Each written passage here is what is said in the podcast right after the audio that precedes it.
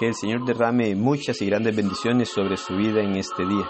Gracias damos a Dios por la oportunidad que nos da de poder meditar en su palabra, por darnos la oportunidad de mirar un nuevo día. Gracias a cada uno de ustedes también por tomar de su tiempo y poder juntos meditar en la palabra de nuestro Dios. Sabemos que es muy necesario para nosotros escudriñar, estudiar, examinar la palabra de nuestro Dios para ser orientados por Él. Sabemos y reconocemos que Dios nos habla a través de su palabra, nos guía a través de ella, que el deseo de Dios para el ser humano, para cada uno de nosotros, es poder llevarnos a morar eternamente con Él. Para esto debemos poner atención a su palabra, ser obedientes a ella y así poder agradarle a nuestro Dios, poder ir por el camino que Dios ha marcado y poder saber que cuando ponemos atención a su palabra, cuando la escuchamos y la ponemos en práctica en nuestra vida, obedeciéndola, llegamos a agradar a nuestro Dios y nosotros somos los más beneficiados porque de esta forma vamos caminando de acuerdo a la voluntad de Dios y preparándonos para el gran día del juicio final.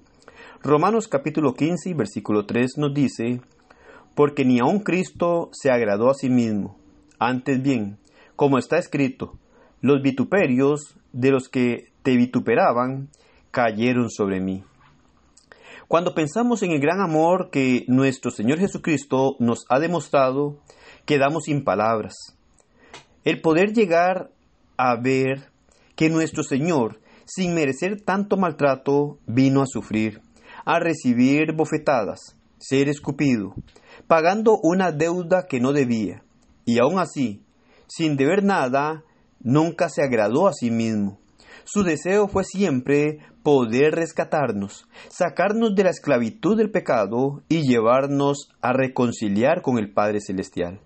Muchas veces pensamos en el acto que hizo nuestro Señor como algo que tuvo que ocurrir de esa manera, o como que era el deber de nuestro Señor hacer aquel sacrificio. Pero en realidad fue un sacrificio muy grande el que hizo nuestro Señor. Él llegó a negarse a sí mismo sin tener esa necesidad porque los necesitados éramos nosotros. Sin embargo, Cristo no se agradó a sí mismo, y hoy en día nos cuesta a nosotros despojarnos de muchas cosas para agradarle a Él. Nos es difícil dejar el ego, dejar aquellas cosas que nos complacen. Se nos hace un gran problema dejar de agradarnos a nosotros mismos para poder llegar a servirle a nuestro Dios y también servir a los demás. Cristo tenía todo. vivía en la gloria, rodeado de ángeles, en donde podemos mirarlo sin ninguna necesidad, sin ser humillado. Pero Él decidió humillarse y vino a esta tierra a cargar con nuestros pecados, a sacrificar todo lo que tenía para salvarnos y rescatarnos a cada uno de nosotros. Pero nosotros siendo los necesitados, no estamos dispuestos a sacrificar nada por servir a nuestro Dios.